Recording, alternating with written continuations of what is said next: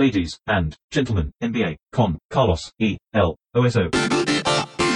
Señoras y señores, bienvenidos a otro episodio de este podcast en el que acostumbramos a hablar de la NBA con Martino Simani, eh, que está en este momento enfrente de mi propia persona. ¿Cómo estás, Soso? Muy bien. ¿Todo bien? Impecable. Eh, Esta vez dije bien tu nombre, Bien, no bien, como la vez anterior, que por suerte nadie escuchó.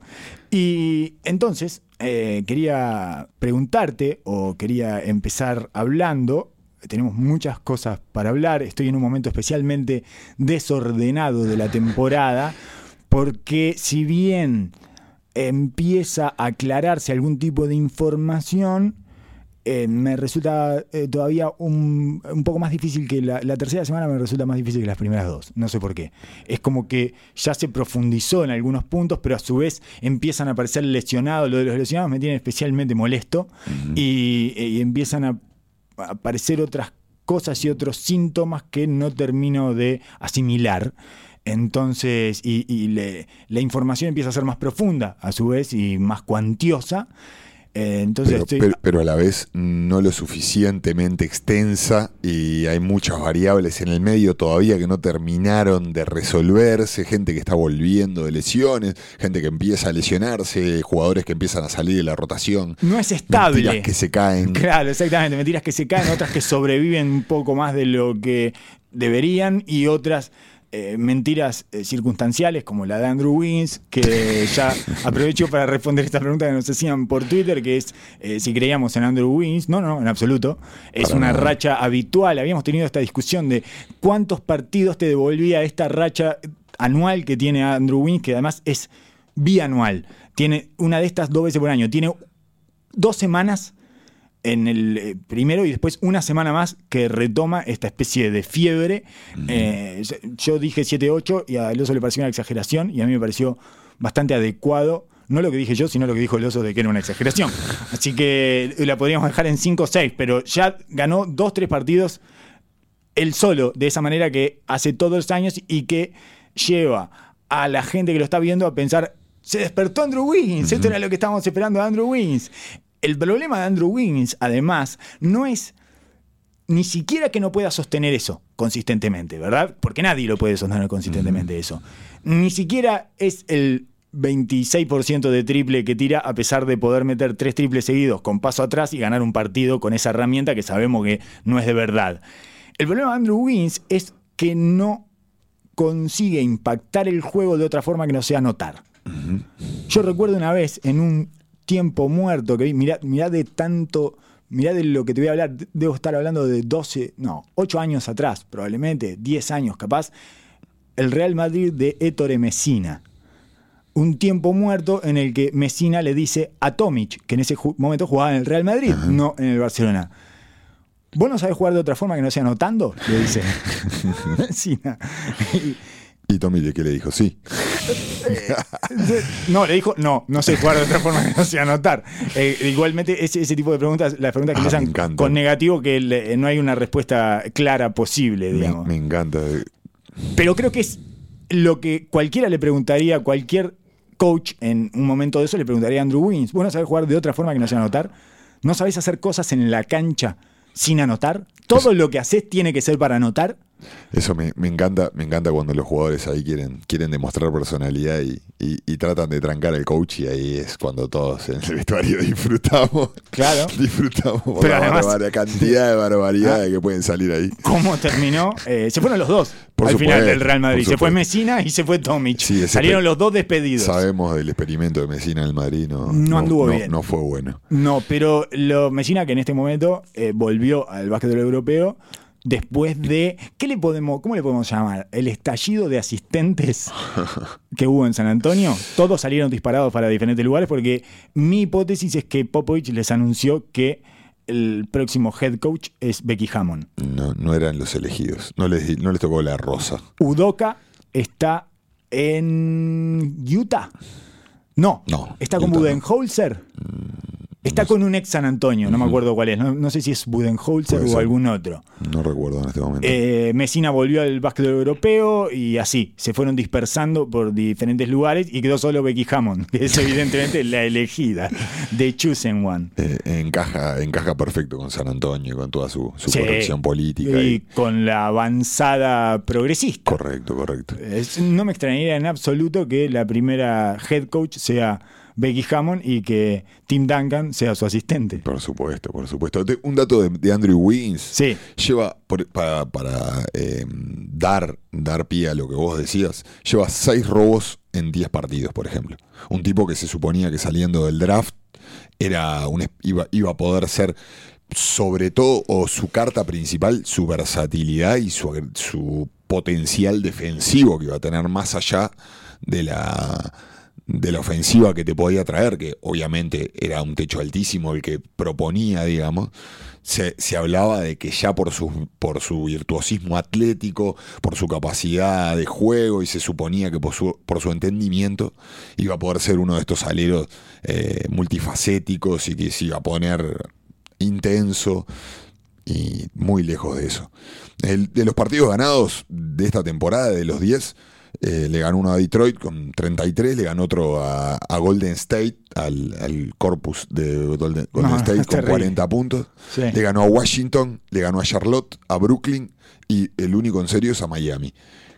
Todos los demás eh, son equipos que ya sabemos que no, no están para nada en esta, No, no, en no. esta temporada. No, igual, eh, viniendo de Minnesota, cualquier triunfo es importante para ellos y haber logrado enfilar eh, seis triunfos en este arranque es puro oxígeno para ese equipo que al que nadie se toma en serio y que todos seguimos esperando que se caiga y probablemente eso es lo que vaya a suceder en las próximas semanas cuando empiecen a enfrentar un schedule un poco más difícil. Sí, que- eh, igual eh, la manera en que anota sigue siendo Eso. un tanto desesperante para, todo, para todos los equipos. Tira un volumen enorme de tiros. Y no cambia las defensas.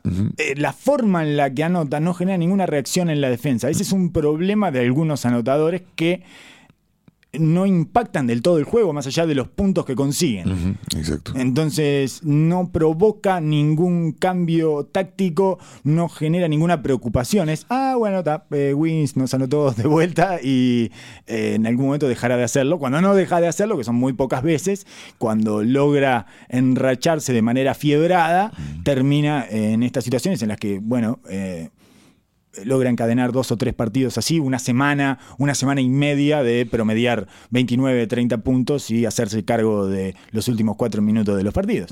Pero no es ni sustentable ni creíble hasta que demuestre lo contrario de manera fehaciente y, e incluso así es dudoso. Incluso así es dudoso. El caso eh, perfeccionado y mucho más esperanzador de Andrew Wiggins podría ser Brandon Ingram. Es, al- eh, es- es mejor, es más ordenado, es mucho más eficiente, por lo menos en esta temporada, que también una eficiencia, una eficiencia insólita.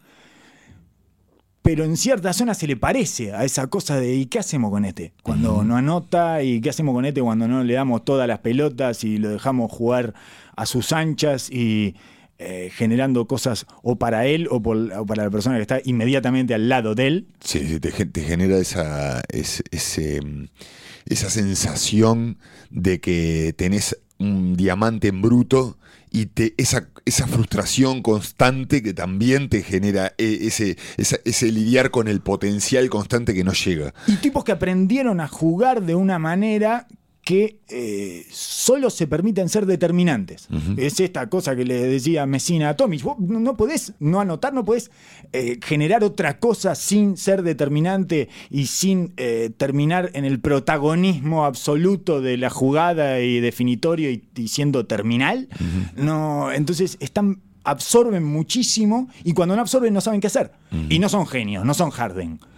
Porque nada, nada lejos, o sea, na- nada que no se aproxime a para ellos mismos, ¿no? Tratar de alcanzar el potencial que se puso en ellos por sus, por sus habilidades y sobre todo por su potencial físico, más que nada, que desde chicos lo deben haber comparado con poder llegar a ser una super mega estrella.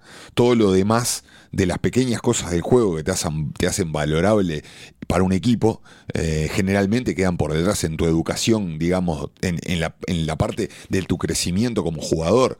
Entonces, ellos, en sus cabezas y conociendo la mentalidad americana, de dónde se encara todo el, juego licial, los torneos de IAU, etcétera, eh, generan esas tendencias que te dejan este tipo de jugador eh, que no termina de, de concretar en ser al- algo dominante del todo. Ingram está teniendo probablemente su mejor temporada o su temporada más aclamada y así todo está otra vez en un equipo hecho pedazos. Es probablemente lo único que se salva a primera vista. A, a mí no me termina de conformar y me parece que si rascas un poco tampoco se salva. Pero bueno, en definitiva el tipo, sus números... eh, por ahora avalan, a diferencia de Wiggins, que sigue. Igual Wiggins está como bastante más potable, no está en estos números. Ingram está tirando 47% de 3, eh, 54% de campo, digamos, ¿no? Está en unos números ridículos de eficiencia.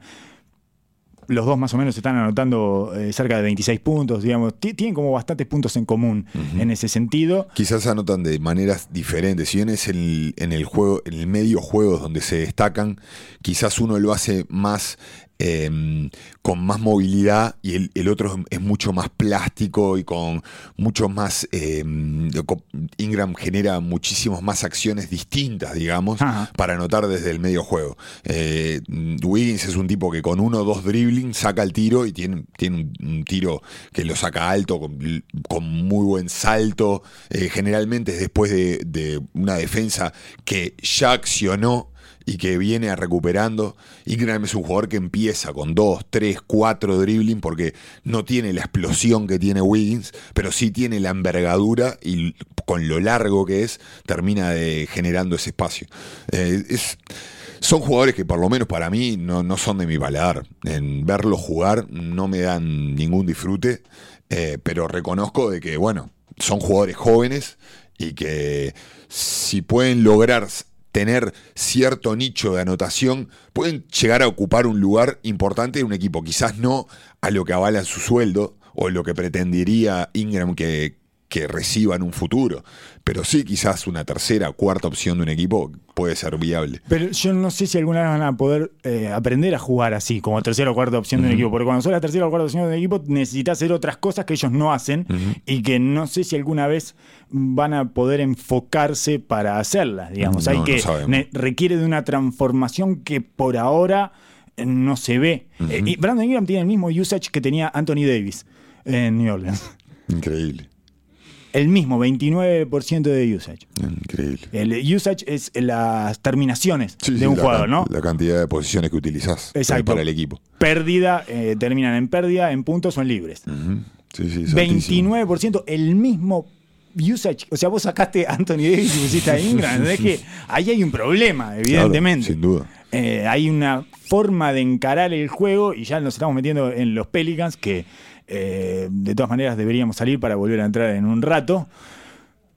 Porque me gustaría eh, empezar con intrusos en el organismo, Oso, este programa, aunque hicimos una especie de preámbulo que fue derivando de Wiggins a Ingram y de Ingram a el, bueno, lo que se le fue, eh, lo que se le introdujo en el organismo a Dion Waiters, que es el último que ha visto su organismo adulterado por sustancias non santas. En este caso no se lo encontraron en un control antidoping, sino que eso le provocó un ataque de pánico en el avión. y no sé si lo tuvieron que bajar o lo durmieron, no sé bien qué hicieron. No Nadie, lo- expl- nadie explica. Es, esa parte nadie la explica. Sí, Waiters está con un pie y medio afuera de Miami, evidentemente. sí, para no decir los dos. Los dos, sí. Y entonces que se le dio por lo que decía es ingesta de comestibles. Y a- acabo de sumar información a, a mi alargó este, de drogadictos, digamos, porque yo no tenía idea que ya se sobreentendía que cuando alguien dice comestible se está refiriendo a caramelo de marihuana. No tenía ni la más pálida idea y entendía cu- cuál fue el problema, que se atoró con un yumi. Sí, sí. O sea, empecé a revisar y a, y a buscar, y, eh, terminé googleando.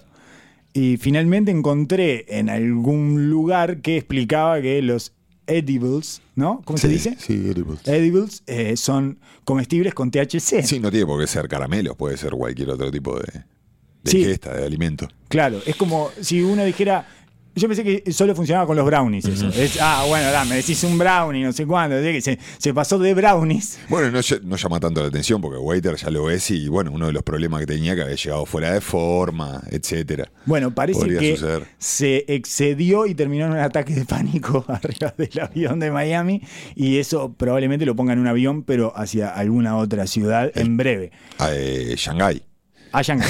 Ese es, ese es el lugar. Ese Es el avión que lo, que lo va a recibir. camino a China. Rápidamente, rápidamente. Vos, vos Tiene tenías un sueño que era un sueño casi pesa- pesadillesco, que era ver a Dion Waiters en los Toronto Raptors para eh, terminar de consolidar ese equipo y que le pueda dar eh, de manera mágica o trágica el salto de calidad o el descenso a las eh, catacumbas del básquet. No, yo eh, vamos a, a ponerlo, vamos a ponerlo en En términos, contexto, en sí. términos reales. Eh, nos parece que Toronto está a un, A un a un tirador o un anotador, Un anotador. sobre todo desde el banco, eh, a- para generar, para generar ser un contendiente serio al título. Lo que decías de Dion Waiters es que es prácticamente de gratis, porque Es- ibas a estar sacando un problema a Exacto. Miami. Probablemente te den un pick Eh, sí, con Waiters. seguramente, seguramente te, te- te den cosas para Exacto. que lo recibas y la cultura de Toronto después de haber ganado, haber ganado el título con ya un jugador que ya es prácticamente una superestrella instalada, un montón de veteranos y una gerencia con todo el bagaje y el respaldo que va a tener la de Toronto, me parecía que en un trade deadline eh, podía hacer una adquisición que el tipo iba a sentir de que iba Era a su que- última oportunidad. era su última oportunidad y te podía sacar uno, dos partidos en un partido de playoff con esa inconsciencia que tiene y que no, no podía explotar, pero ya a estos niveles ya es insostenible. No, no, no hay Su manera. lo, lo- lo denominamos como una bomba de tiempo y fue literal. ¿eh? Sí, impresionante, pero Desde eh, ese lo, momento en adelante no paró de explotar. lo impresionante no fue eh, que terminó cumpliendo con su condición de bomba de tiempo, sino que tenía la cuenta regresiva muy baja ya. No, Lo rápido, era 15 días. era. Yo pensé que iba a ser, iba a explotar dentro de dos meses, no Sí, sí, sí, a la tercera semana de la temporada. Increíble. Es tremendo lo que generó Waiters en tan poco tiempo y lo rápido que lo eyectaron, porque ya está, lo, lo deben haber eyectado de ese mismo avión, debe estar todavía planeando en un paracaídas y cayendo en la mitad de la nada. No, y todavía quiso, quiso declarar de que, de que tenía códigos y que se lo habían dado y no iba, no iba a denunciar a ningún compañero. Bueno, pero ya estás diciendo que si te lo dieron, ya estás eh, empezando a distribuir la responsabilidad. Exacto. Así como alguien distribuyó los comestibles. Exacto, exacto, exacto. O sea, que Perfecto. ya indirectamente Como ya tengo estás códigos- tirando todo para todos lados. Solo voy a sembrar la sospecha en términos generales. en todo el vestuario. Exacto. Hay un drogón entre estos otros 14 del roster. Qué Me maravilla. voy, pero me llevo todo conmigo. Eh, Muy bien. Ese es Dion Waiter, que probablemente haya que despedirlo de la NBA para siempre. Y mi sueño es que vaya a Bogdanovich, a Bogdan Bogdanovich, a los Toronto Hermosísimo, Raptors. hermosísimo. Que hay que rescatarlo de Sacramento. Por favor. Lo por antes favor. posible. Sería hermoso. Sería una maravilla. Muy disfrutable. Y entonces, para mí, es el equipo Toronto que está más alejado de lo que yo esperaba para mejor. En realidad, de lo que yo esperaba en agosto. ¿Qué me pasó? Cuando recién se fue Kuwait Leonard, yo creo que lo llevamos a hablar eh, Sí, en sí. algún episodio. Yo creo que sí. yo esperaba que eso dejara un cráter que terminara con Toronto octavo, noveno. Después, al mes, a los dos meses, viendo el resto del este, dije, eh, no está tan mal Toronto. Y Sí, lo poníamos entre los cinco o cuatro mejores teniendo una buena pretemporada. Exacto. eh, Milwaukee, Filadelfia. Y en el segundo escalón Ahí, venían Boston. Miami, Boston, Toronto. O supuesto. Boston, Miami, Toronto, con el orden que quieran. En este segundo escalón, quizás eh, medio escalón abajo de Boston, yo qué sé, no sé. Pero por ahí. Eh, de cualquier manera no me esperaba que jugaran tan bien. Juegan muy bien, más allá de cómo les vaya a ir en la temporada, juegan muy bien y compiten todos los partidos. Acaban de ir a una gira eh, por Los Ángeles, por California en realidad, en la que jugaron contra los Lakers y le ganaron. sin Ibaka y sin Lauri. Y al otro día, o a las 48 horas, jugaron contra los Clippers y lo llevaron hasta el final. Yo no me esperaba otro salto más de calidad de Siakam a estos niveles. Siakam está a nivel MVP. Y, y no me esperaba otro salto de calidad de Van Vliet a estos niveles. Eh, sí, una, un, el, el trecho de, de los playoffs que tuvo fue alucinante. eh, unos porcentajes que parecían eh, irrepetibles. Pero el otro día viéndolo contra Los Ángeles, la verdad que dio una clínica. Y una clínica jugando. En cuanto a su pace, a su control del juego, las decisiones una y otra vez, cómo se puede hacer cargo del equipo tranquilamente, con un aplomo tremendo, tremendo, defendiendo, defendiendo muy sólido, pudiendo cambiar de hombre, igual que Lauri, que son durísimos para cambiar, para postear. Extremadamente, extremadamente underrated para, desde mi punto de vista. No sabía de que estaba tan bien. Tiene otro Lauri ahí, Y- Toronto. Y, y con esto, con estas dos piezas y la solidez que te genera, porque, claro, si tenés armas viables, la experiencia de haber ganado juntos no es menor. No es menor. Pero tenés que tener una estrella. El cráter se, veía desde no tener a nadie que realmente pudiera asumir el peso de una ofensiva y lo que genera eso dentro de la inestabilidad de un equipo. Y Siakam lo ha hecho sin ningún problema. Eh, la otra vuelta, el contra los Lakers, se emparejó con Anthony Davis sin ningún drama. ¿eh? De igual igual. Eh, golpe a golpe con Anthony Davis, que es, es uno de los mejores jugadores de la NBA. Claramente. digamos. o sea, un tipo que ya está instalado. Si bien es más joven que Siakam, es un tipo que ya está instalado y que juega al básquet desde que tiene 12 años y que es un proyecto de super mega estrella de los 14. Y eh, Siakam empezó a jugar al básquet a los 18. Sí. Es un tipo que eh, quema, quema etapas y avanza trechos de mejora eh, de- a una velocidad que no es Sí, normal. Es, poco visto, es poco una visto. especie de edad de oro tardía. O sea, parece un niño de 6, 7 años que va incorporando información y movimientos y capacidad de discernir y manejo de la situación y del juego a una velocidad que es insólita, sigue siendo ultrasónica, porque lo que pasa es que cuando los jugadores recién empiezan, hay un trecho inicial que es sorprendente y es fascinante, que era lo que pensábamos que era el año pasado, decía acá, que en algún momento hablábamos de hay que mirarlo toda la semana, porque toda la semana tiene algo nuevo, todas las semanas empieza a dominar más su cuerpo, empieza a buscar nuevos ángulos, en fin. Pero sigue igual, o sea, sigue a ese nivel. Sí, salvo- cuando, cuando los equipos entran, cuando los jugadores entran en el scouting report ya a niveles ya principales del otro equipo, o sea que son un problema serio para la liga, ahí es donde empiezan a verse los agujeros y donde empiezan a, a trancarse un poco el juego. Por eso siempre se habla de la pared de los sophomore, de los segundos años de los, de los jugadores son bastante más difíciles, para el, sobre todo los que despegan en su año, su, su primer año en la NBA, porque empiezan a tomar conciencia de las de la fortaleza que tienen y toda la NBA se asegura de trancar esas cosas más allá de toda la parte física. Bueno, Siakam no parece recibir tope en ningún, en ningún punto. Porque aparte juega, es una especie de, de Antetokounmpo, pero desde otro lugar, no desde la fuerza. Y es extremadamente difícil hacerlo con versatilidad, con movilidad, con plástica, con ángulos desde la bandeja y tener el timing para evitar foul de ataque, pérdidas, poder pasar desde ese, eh, eh, esa, esa manera de, de eludir defensas, porque Giannis realmente tiene esas zancadas enormes, pero mucho va en la potencia, que Li- cuando chocan literalmente se lo lleva puesto. Líneas rectas. Este tipo le va buscando unos ángulos extrañísimos a las terminaciones y además le agregó el triple above the break. Él solo tiraba triple de las esquinas el año pasado y este año está claramente apostando a marcar un diferencial desde el above the break y desde el drible. Desde eso te iba a marcar, de- eso es lo extremadamente difícil. Cuatro, Muchísimo- cinco dribles. muchísimo tira. más difícil que es el hecho de sumarle la posición, porque es un poco más lejos, son, son otro, otro tipo de tiro. eh, el hecho de agregarle tiro del dribbling consistente, eso sí que es un paso dificilísimo de tomar de un año para el otro. Y está tirando, eh, creo yo que un 35 y medio de 3, o sea, es lo básico para que te lo respeten. Y además es de eso, es como. Pasa algo parecido con Doncic, eh, que tira abajo de un 34. Igual le crees.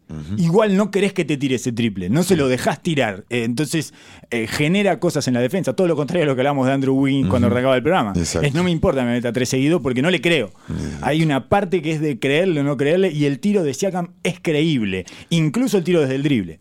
Hay que ver qué pasa, qué pasa en el playoff, si eso consistentemente lo va a poder hacer fluidamente o aún- aún cuando empezás realmente a afinarte, eh, obviamente que las defensas van a preferir que dar ese tiro a, a- a dejarlo, dejarlo no, pero Sí. abrirle una rendija para que se meta y empiece a hacer esos desastres que hace en la pintura. Está eh, anotando 26 puntos por partido y bueno, eh, toma 9 rebotes y medio y da 4 asistencias.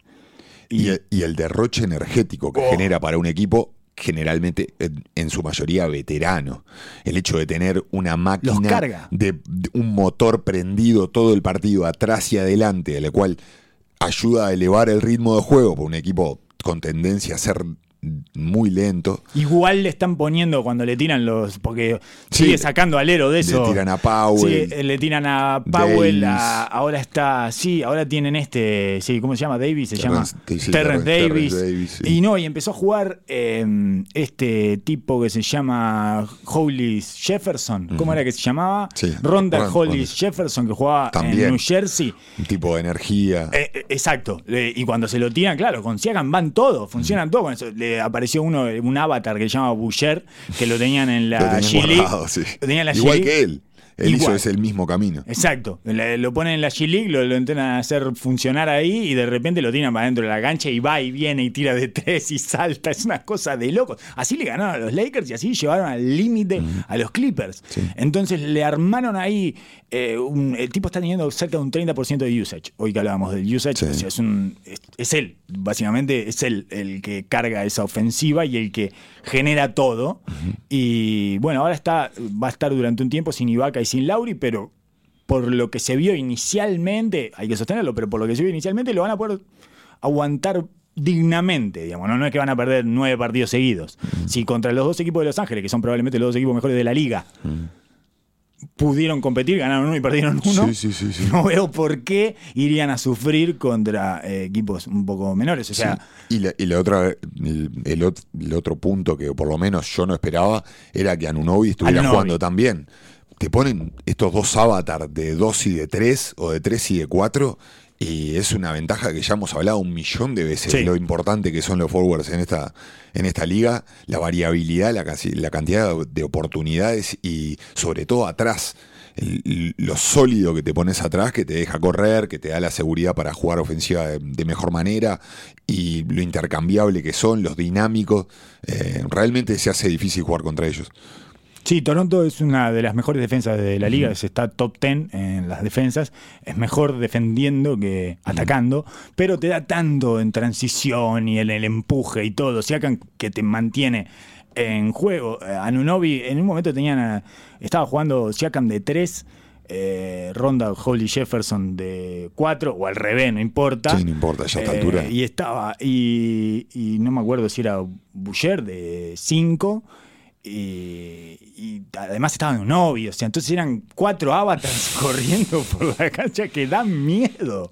Es una cosa temeraria que va y viene con una intensidad muy difícil de sonar. Mantuvo, más allá del envejecimiento de algunos de sus jugadores y todo, mantiene esa intensidad como seña, como identidad, Sí. eh, Toronto, esa cosa física de que te preocupa, que en un momento, bueno, el partido con los Lakers lo terminan definiendo así, es una, una- un rebote que salen rápido y, y la termina hundiendo Siakam y sacan seis puntos faltando un minuto y medio y se termina partido. Sí, uno de los equipos más grandes y también con aleros más versátiles y fuertes que hay en la liga también. Eh, si, si bien No le Filadelfia gigante, eh, los Lakers tienen mucho más versatilidad en el juego desde ese, desde ese aspecto y no pudieron. No pudieron aguantarle el ritmo, o sea, Sí. se lo ganaron a ritmo, yendo, yendo, yendo, yendo. Es, es bastante. Y además es divertido de ver, ¿eh? Toronto. su- se por pasa supuesto. mucho la pelota y juegan, juegan bien. Juega en serio. El- para mí, el equipo que más alejado está de lo que esperaba para bien es Phoenix, claramente, ¿no? No, Sí, no sí. estoy, no estoy diciendo Sí, nada. yo extraño, quería mencionar a Pero que, quería mencionarlo hoy porque lo vi ayer contra Los Ángeles y es un disfrute que realmente. Divertidísimo. realmente da, da placer verlo. Es, son un equipo que lee muy bien situaciones, tiene gol por Juegan. todos lados. Juegan, juegan al básquetbol. Juega, juega muy bien. Ya lo habíamos hablado la otra, el- Sí. creo que la otra transmisión o el, el pod pasado. Sí. Eh, pero realmente es disfrutable. Si tienen chance de verlo, es difícil por, lo- por el horario. Juegan tardísimo. Lamentablemente, pero si cuando empiecen a jugar por el este, realmente es digno de mirar. Es muy divertido de ver, son serios y a su vez divertidos, digamos. O sea, no, no, son competitivos, serios, pelean todos los partidos, pero además tienen una especie de sentido lúdico y de la estética. eh, eh, está bien, es, es bueno Monty Williams finalmente, ¿eh?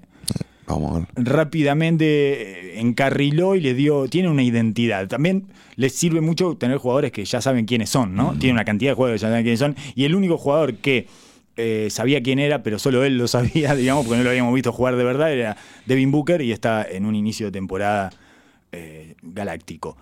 Em, ¿Cuál es el equipo que está más lejos de lo que esperabas, pero para peor? Eh, Hacia abajo. Portland. Portland es el equipo que veo más complicado a futuro por su tamaño eh, en, un, en, un este, que- en este que no perdona nada. Eh, lo, lo vi, lo veo que está con los dos, con los dos superenanos top- a tope, pero no sé cómo van a solucionar este problema eh, defensivo, sobre todo del, del tamaño y de, y de la, la fisicalidad que estamos, estamos viendo en los equipos, sobre todo de arriba. Están definitivamente bajo la maldición del dúo Pequeñas Cosas. Sí, Estuvieron padeciendo durante 3, 4 temporadas a eh, ese dúo eh, que estaba compuesto por Mo Harlex, Maurice Harkless y por, ¿cómo se llamaba? Al-Farouq Aminu. Al-Farouq Aminu.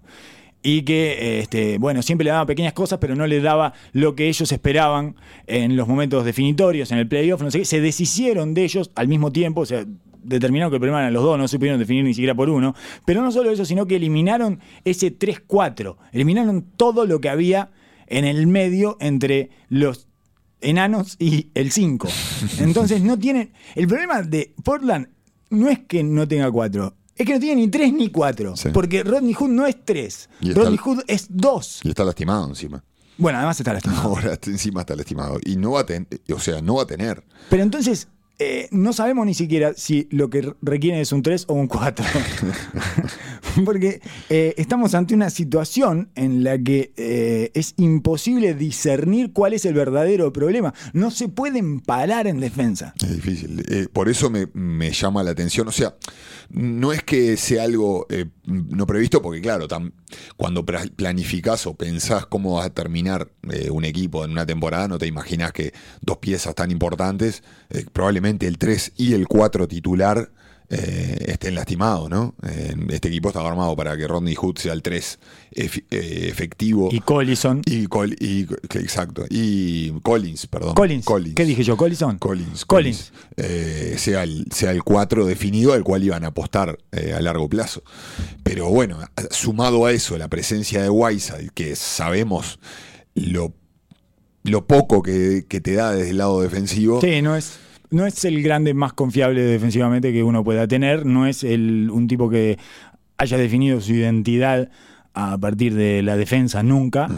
Y si bien no ha sido un año especialmente malo, por lo menos hasta acá de Whiteside, queda demasiadas cosas. eh, que- queda demasiado para resolver en mano de él. Ajá. Tiene una cantidad de problemas para resolver que van todos en un embudo hacia Whiteside. A mí me parece hasta un poco injusto pedirle eso a Whiteside. Porque ya viene todo mal desde que arranca esa defensiva. No tenés a nadie que pare a alguien en primera línea, porque además Lillard y McCollum no defienden. eh, Y con la carga que se le está exigiendo de uso a Lillard y lo que está jugando, porque realmente está teniendo una temporada increíble. Sí, se está haciendo cargo de todo. Sí. Pero es muy difícil todavía pedirle que encima con una posición tan dura como la de los bases tenga que competir y mantenerse con todos los jugadores enfrente. Eh, es una carga demasiado pesada. En noviembre Portland, o sea, después de que Zach Collins se lesionara, eh, es, es- es una de las tres peores defensas de la NBA. Sí.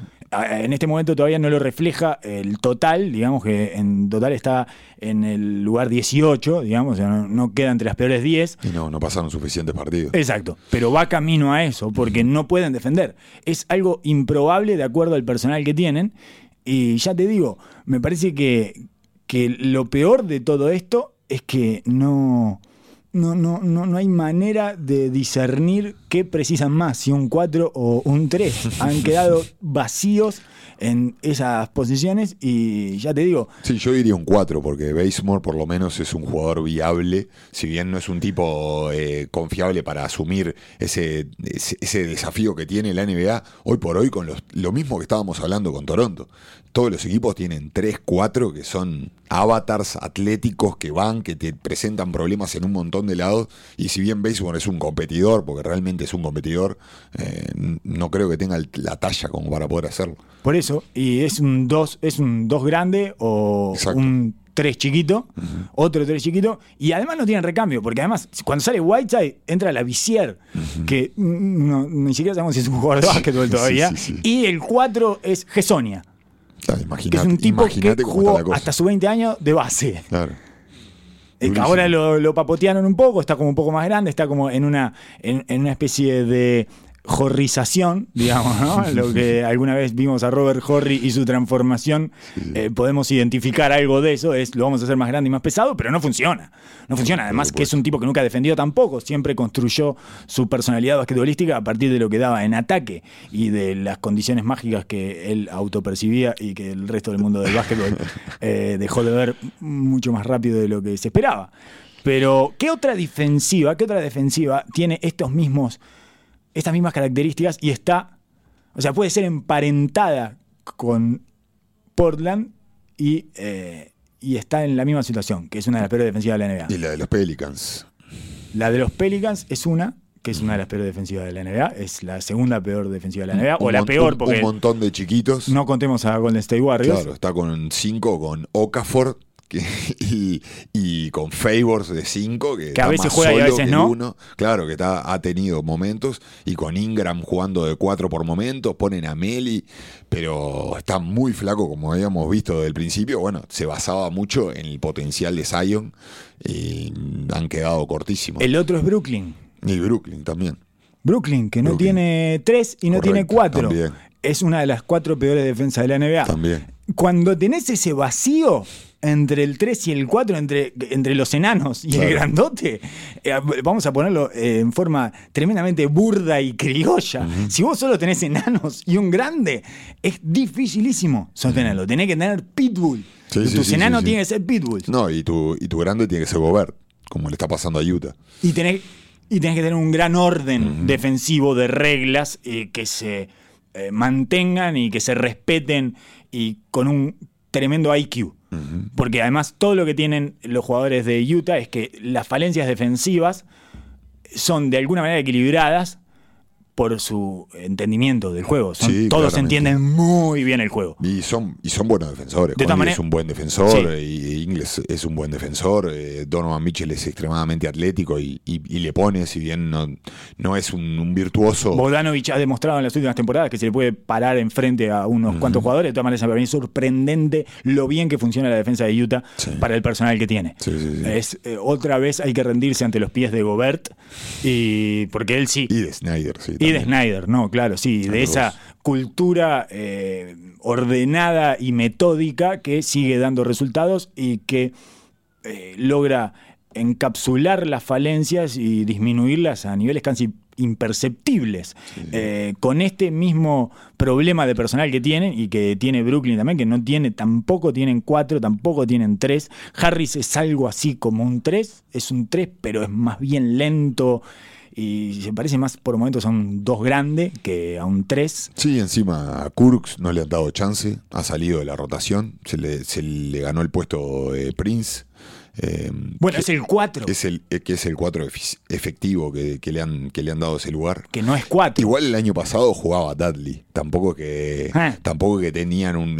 Kurucs la primera temporada tampoco es un tipo que físicamente sea apabullante, pero. mm, No tenía sí, nada de Andre Jordan igual. Sí, claro. Esa, esa era la ventaja. Porque además ahora, eh, gran parte del tiempo, el 5 que tiene que resolver esos problemas es de Andre Jordan. Estamos en la misma situación que Whiteside, pero peor. Sí. Yo confío más en Whiteside, que todavía tiene algo de juventud y voluntad. eh, algunos partidos, uno de cada tres, pero Jordan es cero de cada tres. Sí, pero por lo menos Brooklyn tiene a Jared Allen, que es bastante más viable que la Vasier. el Portland, al final, digo, no es que esté eh, jugando espantoso, no es de que eh, sea una decepción absoluta. La realidad lo ha llevado a esto, quizás mucho de culpa de la gerencia por haber desarmado el equipo de esta manera. Eh, obviamente estarán esperando mucho de, de la vuelta de Nurkic. Pero este problema, bueno, ya están sonando posibilidades quizás de cambio de McCollum por... Había, había escuchado algo con Orlando, había escuchado algo con Golden State por Draymond Green. Puede volver al Farouk Aminu de Orlando. Puede volver la mitad del dúo Pequeñas Cosas. No, había, había escuchado Porque, por... porque ¿qué hace Al Farouk Aminu en Orlando? ¿Por qué Orlando llevó a Al Farouk Aminu? Teniendo a Gordon y a, y Isaac. Isaac. Sí, Isaac. Isaac, sí, no, no, ¿Por no qué? Ningún, ninguna, ningún propósito. No tiene sentido alguno, solo para trancar más su ofensiva, que es la segunda peor de la NBA. Es eh, una cosa incomprensible. No, El- habían hablado de, de- que pueda haber un cambio de McCollum por Fournier y Aaron Gordon, que genera, mm, o sea, da espacio a que sea algo viable, digamos. Un anotador de, de dos que tampoco es, es bastante confiable. Sí, sí, tremendamente y, confiable. Y Gordon tiene un potencial importante que puede llenar la posición de... Tiene sentido. 3-4, tiene lógica. Tiene se mucho sentido, tiene mucho sentido y quizás Orlando lograría destrabar un poco el- la eh, angustia que lo Sí. está estrangulando. Sí, la necesidad absoluta de que alguien se haga cargo ahí de la Antes, ofensiva. antes de ir a Orlando, que forma parte de la siguiente consigna, te quiero decir que para mí el, eh, el equipo que está más lejos de lo que esperaba, pero para peor, eh, son dos. Eh, uno es- son los Bulls, que no se pueden ver. Yo Sí. pensé que iba a ser Yo divertido esperaba, de ver. esperaba poquito, eh, pero sí, son No. peor de lo que esperaba. Yo inclusive. esperaba mucho más, ¿eh? Yo esperaba que fuera un equipo que viera con asiduidad, Sí. que se pudiera ver y, y disfrutar de cómo iban evolucionando y todo, pero han decidido entregarle el equipo a Kobe White y a Chris Dunn. Entonces, Nadie sabe por qué. es un disparate. Es un disparate atrás del otro y Lavín ve pasar tres ofensivas sin tocarla y entonces va y se la zampa él y todo. Es una cosa intolerable de ver. Muy pocas veces los Bulls encadenan eh, situaciones coherentes y en general no, no- no me resulta para nada satisfactorio ver a los Bulls. Pensé que iban a ser un equipo de 28 o 30 partidos ganados divertido de ver, competitivo. Y me parece que no lo son todavía. Quizás lo Todavía no. consigan. Y después, bueno, los Pelicans, obviamente, eh, esperaba muchísimo más. Esperaba disfrutar especialmente de los Pelicans en esta temporada. Y están indigeribles los Pelicans. Traté de ver. Yo no me acuerdo qué partido fue que jugaron la otra vuelta, que fue un caos, que el final los. Igual se arriman a veces en el Sí, tanteador. porque pero anotan, anotan, anotan, anotan. Tienen, tienen muchos puntos en la mano, pero no la defensa es tan mala. Juegan de equipo de Alvin Gentry. eh, equipo de Alvin Gentry. Hablábamos de la diferencia, la, la dificultad que iban a tener para, para defender con las, con las dificultades del roster que habían armado. Y está pasando, eh, bueno, muchísimo, muy, muy potenciado por la falta de Zion, ¿no? Que era la, no la- tiene vuelta atrás esto de New Orleans, ¿no? No parece. No parece porque aparte, vamos a ser sinceros, ¿cuánto este equipo quiere dar esa pelea? ¿Cuánto? Sin te- teniendo a Zion que No saben, necesita. saben de que va a tener que, mm, como todos estos super avatars, este, el primer año, segundo año, Sí. van a tener que ser hiper precavidos con su reajuste de cuerpo, su manera de jugar. Y realmente les convendría tener, tener un añito para, Sí, para rearmarse. Creo que en principio podían tener esa intención y esa ilusión, pero bueno, si no salió, Exacto. Exacto. ¿para qué vas a forzar la máquina? Exacto. De cualquier manera, me impresiona lo caótico que son. No han tenido mucha suerte tampoco con las lesiones. no porque hayan tenido lesiones muy prolongadas, sino porque nunca están los Completos. mismos cinco. Sí, sí, sí. Están todo el tiempo jugando con cinco diferentes, cinco jugadores diferentes. Siempre le falta, le faltó Holiday en dos, tres partidos, le faltó Lonzo Ball en dos, tres partidos, le faltó Ingram en un par de partidos. Eh, bueno, Zion no jugó más. Creo que sacando a JJ Reddick, no hay uno que haya estado en todos los partidos. Sí, sí, Eso sí. también complica porque aumenta la- esa rotación gigantesca que tiene y, y Alvin Gentry no para de tocar los botones, etcétera Y es un caos, pero es un caos, es un candombe, ¿eh? es impresionante. Hay un tema ahí, ellos habían echado a todo el staff de, de trainers, digamos, de, de medicina y preparación física, y habían, lo habían cambiado por el de por uno que había estado en Phoenix y que era como "Ah, el super staff de tren con esto sí no sé qué y se le lesionaron todos de vuelta Increíble. hay algo ahí es la humedad me parece Oso. Puede ser. creo que hay O- una o la humedad noche.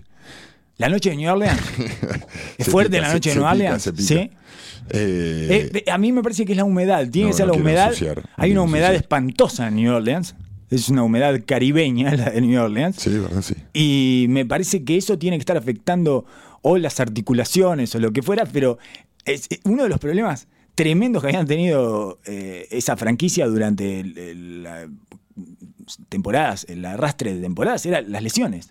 Y por eso echaron a todo su equipo de tren, porque parece que era del fútbol americano. Exacto. sí. No sé si los tenían chocando macacos, no sé qué lo tenían haciendo, no sé qué tipo de preparación física hacían.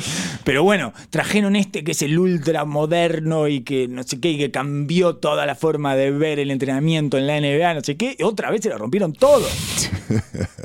Para mí hay que cambiar de, hay que cambiar de ciudad. Me parece que hay que seguir cambiando y cambiar y trajeron nuevas instalaciones, todo, están como mucho más profesionales y metódicos en el tema del entrenamiento y apoyándose en la ciencia y no sé cuánto y terminaron en el mismo lugar que, que no pueden repetir dos veces la misma alineación. Bueno, eh, a veces. A veces sucede, no, no quiero justificar nada, pero a veces sucede cuando cambias todas tu- todos tus hábitos y tus Sí. maneras, empiezan a saltar y bueno, eh, en propósito de empezar un nuevo camino y eso fue lo que vendió David Griffin, ¿no? Bien. Desde un principio vamos a empezar de cero, vamos a construir una cultura, vamos a empezar todos juntos. Desde bla, bla, mi- bla. Me parece que si ves, si ves los números en fríos, en avanzado, el defensive rating es malísimo, el su net rating es espantoso. Es un equipo que juega rápido, está tercero en el ritmo de juego, pero no puede controlar su propio rebote. No tiene fisicalidad y mm, le cuesta dominar. No, no genera pérdidas eh, en el rival. No, es uno de los últimos en rebote ofensivo y es el de los últimos en porcentaje de rebote totales de los juegos. Y eso le genera una, una dificultad para, para, para defender y poder parar, eh, que bueno, le pone una presión extrema a la ofensiva, donde no tienen esa calidad claramente como para llevar, como tenían quizás con Anthony Davis, un techo mucho más alto, ¿no? Para anotar. Bien, entonces no, no esperamos que se levanten los Pelicans.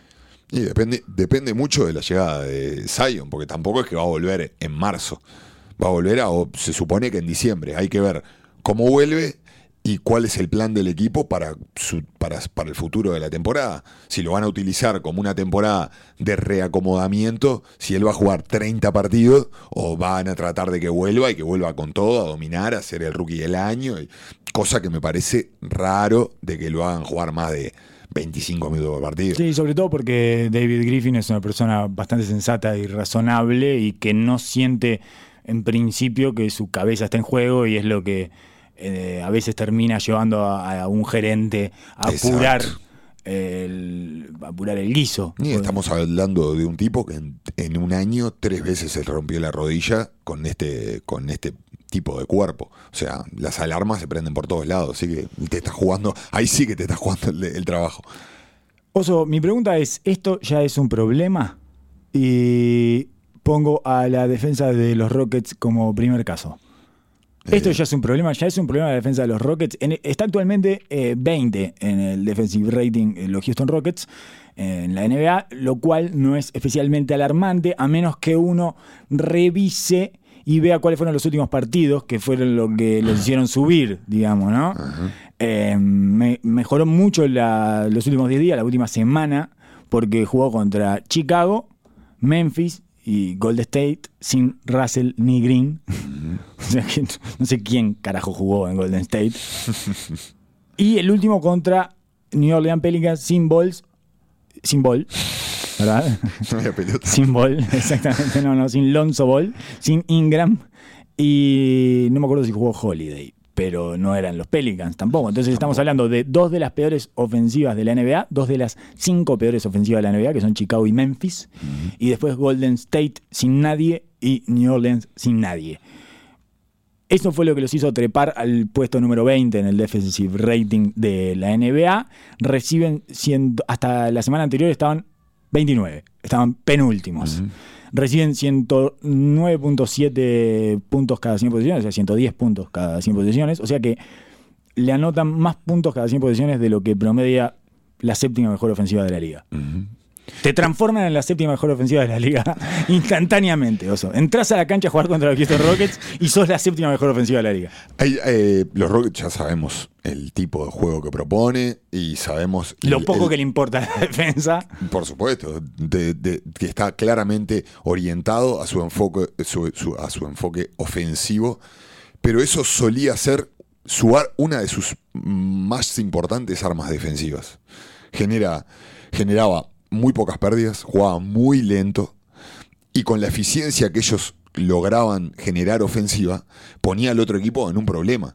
Sí, le, sacaba el ritmo al partido, lo, lo desinflaba y te llevaban a una especie de sopor en el que ninguna ofensiva funcionaba contra eso. En el- las, las, las ofensivas más eficientes generalmente son las más rápidas por simplemente la matemática de que tenés mucho más posesiones, que tenés menos que ejecutar mucho menos en los detalles, pero ellos te hacían jugar un juego de media cancha haciéndolo extremadamente eficiente, porque siempre son los que tiran más triples, siempre son los que tiran más tiros libres, los que sacan más foul, y a su vez también hablábamos el tipo de juego que era extremadamente orientado hacia el uno contra uno, generaba que en cierto lugar tres de sus cinco jugadores en cancha estuvieran descansando la gran, porce- la gran, gran parte del tiempo en la media cancha ofensiva, que te generaba pocas pérdidas, no le dejaba correr al otro equipo y te daba una buena transición defensiva. Y del otro lado cambiaban todo. Entonces, cuando vos cambias todo, casi no hay sistemas para jugar de la otra parte. Termina todo también en un uno contra uno, aprovechando el mismatch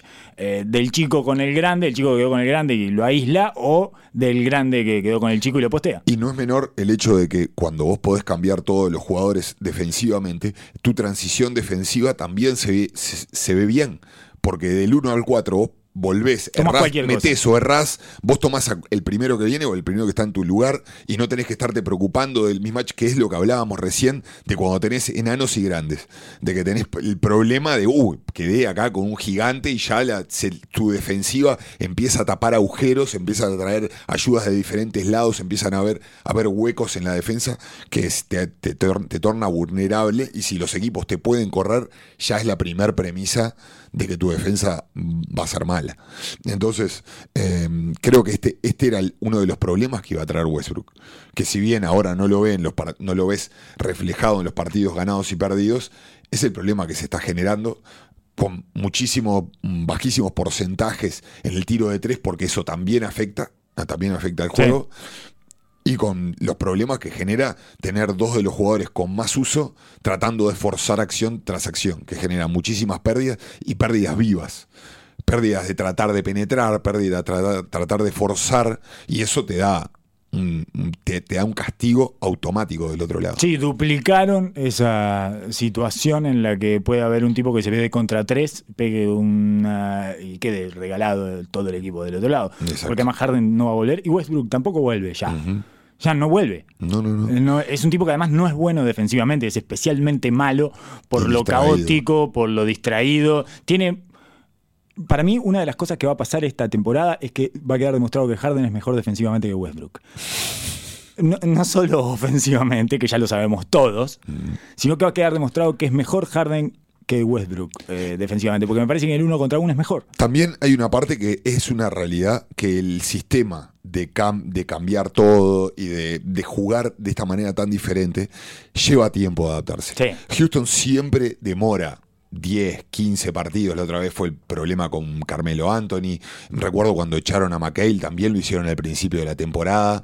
Y es como que demora en engranar porque el generar cambios constantes lleva tiempo y lleva a co- a- acostumbrarte entre tus compañeros. Lo más importante es la comunicación, lo Sí, más sí. importante y que es lo más difícil cuando cambias piezas dentro del equipo y, y- y formaciones. Sí, son tan importantes además y no tienen mucho material. La verdad es que su, eh, su personal es mm, bastante limitado en general. Le está yendo muy bien, de todas maneras. Van Mm. Por 7-3, supuesto, por que era lo que habíamos hablado. Se juntan, eh, hay un, un triángulo de potencias de la temporada regular, que son Westbrook, Harden y D'Antoni. Por eso es casi eh, imposible pensar que no les va a ir no muy bien en la temporada regular y es casi imposible pensar que no les va a ir muy mal en los playoffs.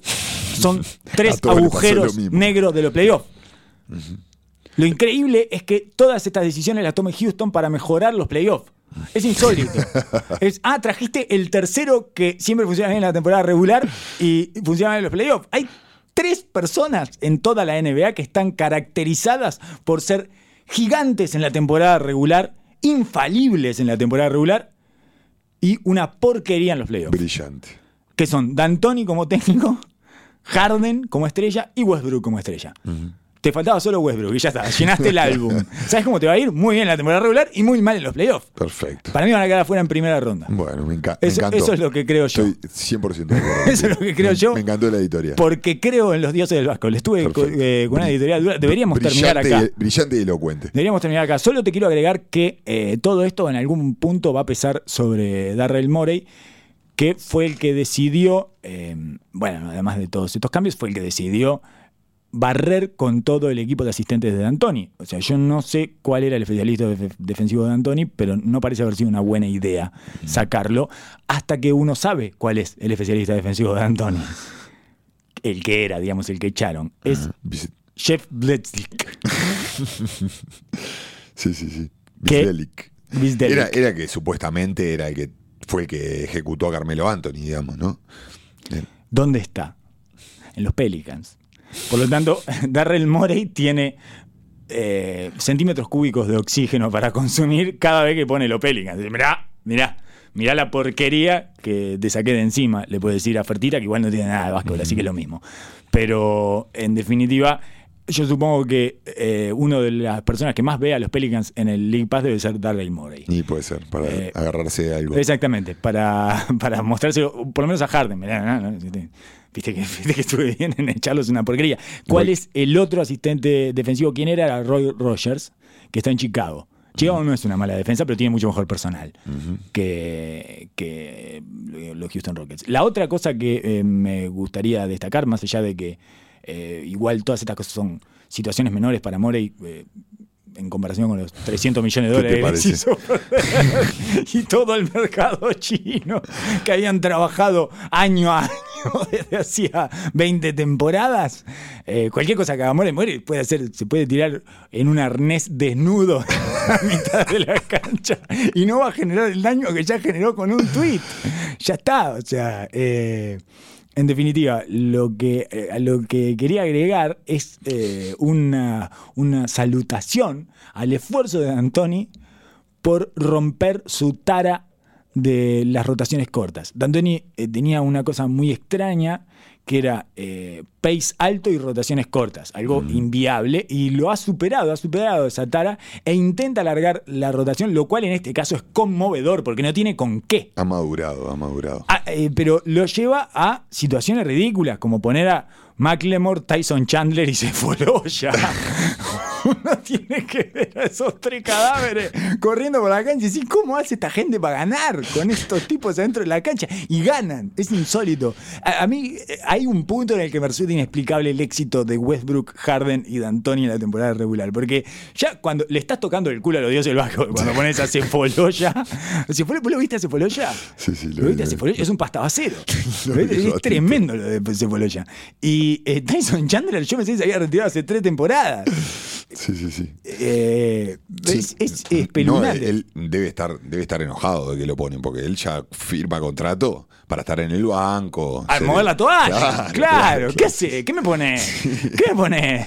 Dejarse puesto. Y a, y a McLemore le están cagando su contrato en China. ¿Qué hace? Me quiero ir a China. ¿Por qué- de ¿Cuándo me voy a poder ir a China de una vez? A ganar millones y hacer 49 puntos por partido. Sí, sí. Eh, entonces, me- la verdad me conmueve cada vez que veo el esfuerzo que hace, porque estamos hablando de un tipo que no ponía más de siete jugadores durante toda una temporada. En Phoenix era característico por eso. Jugaba Sí. con siete y los primeros años de Houston también. Y lo ha superado. Y pone, yo no sé cómo va a ser ahora que no tiene ni Eric Gordon. Estamos hablando de una- un equipo que no tiene más de siete jugadores. No, no, no. no Tiene siete no. con mucha suerte y tomando a Daniel House Jr.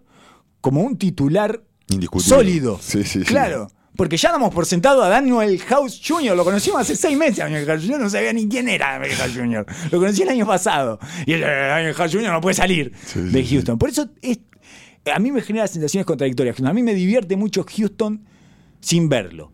Cuando lo veo me aburre. Pero todo lo demás de Houston me parece extremadamente entretenido. Yo no puedo creer que eh, tengan este récord. Un reality show, parece. Sí, claro, y que, y que sean así de heterodoxos y que la cosa funcione. Mm, Buenísimo. Bueno, eh, creo que deberíamos ir dejando por acá. no vamos a poder hablar del ataque de Orlando. Que Gracias de- a Dios. No, de todas maneras es más divertido hablar del ataque de Orlando que mirar Por- el por ataque de su- por Orlando. supuesto, absolutamente. Absolutamente. Es mucho más divertido. Lo vamos a dejar como un punto divertidísimo. Al, al lado del ataque de Orlando, cualquier conversación que tengamos sobre el ataque de Orlando va a ser extremadamente divertida. Por va a ser supuesto. una cosa eh, llena de dicharacherí.